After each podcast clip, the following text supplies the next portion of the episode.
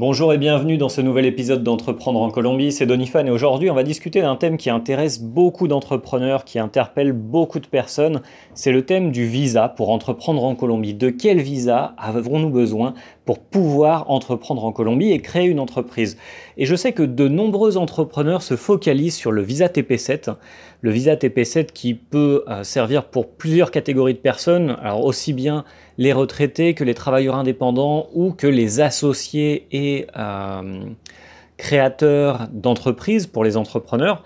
Et en fait, c'est une erreur de penser qu'il faut absolument que tu aies le visa TP7 pour pouvoir créer une entreprise. D'ailleurs, de toute façon, pour obtenir un visa TP7, il faut déjà avoir une entreprise. Donc le visa TP7 en tant que tel ne te peut ne te permettra pas de créer une entreprise. Et de toute façon, tu n'as pas forcément besoin de ce visa pour, euh, pour créer ta, société en Colombie, pour créer ta SAS ou tout autre type de structure, parce que ce qui est vraiment important au moment de passer devant la chambre de commerce et devant la Diane en Colombie, eh bien, c'est d'avoir une cédula. Une cédula des extranjeria, qu'est-ce que c'est? Eh bien, en fait, c'est une, euh, une carte d'identité pour étrangers en Colombie, et c'est une carte qui te permet de faire la grande majorité des... Euh, des, processus et euh, de, pouvoir remplir la, majorité des formalités auprès de la Chambre de commerce, de la Diane, des banques, etc. Et donc cette, cette cédule-là, on va te la donner peu importe le style de visa que, que tu auras. C'est-à-dire que, par exemple, dans mon cas, j'ai créé une SAS en 2014 en présentant ma cédula, mais ma cédula en fait était rattachée à un visa TP4 qui correspond au visa de travail. J'ai des amis qui ont créé des, sociétés ici alors qu'ils avaient des visas d'étudiants TP3, j'en connais d'autres qui ont créé leur société en ayant des visas TP10 qui correspondent au visa de, conjoint, de personne qui a ici euh, son épouse, son épouse, ou euh, son concubin. D'ailleurs, on n'est pas obligé d'être marié pour avoir le visa TP10, il faut juste prouver euh, devant, le notaire qu'on on vit bien euh, avec quelqu'un. Et donc, bref, tu n'as pas forcément besoin du visa TP7, ce qu'il te faut, c'est une cédula.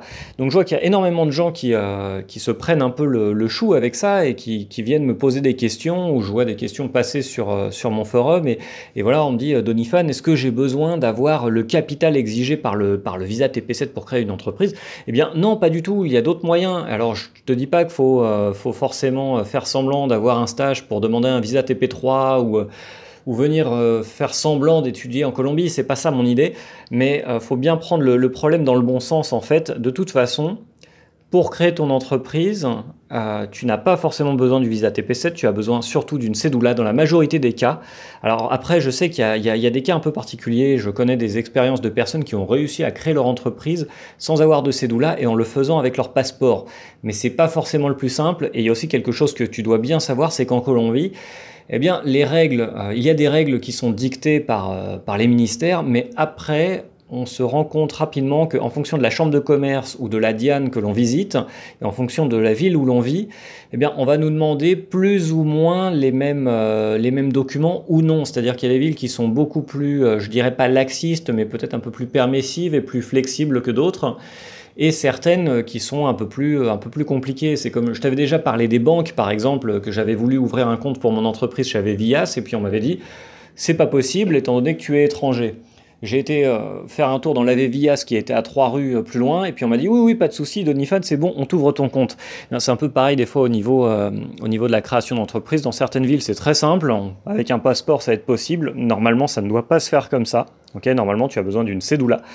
Mais bon, peut y avoir des cas particuliers. Hein, c'est quelque chose qu'il faut bien savoir.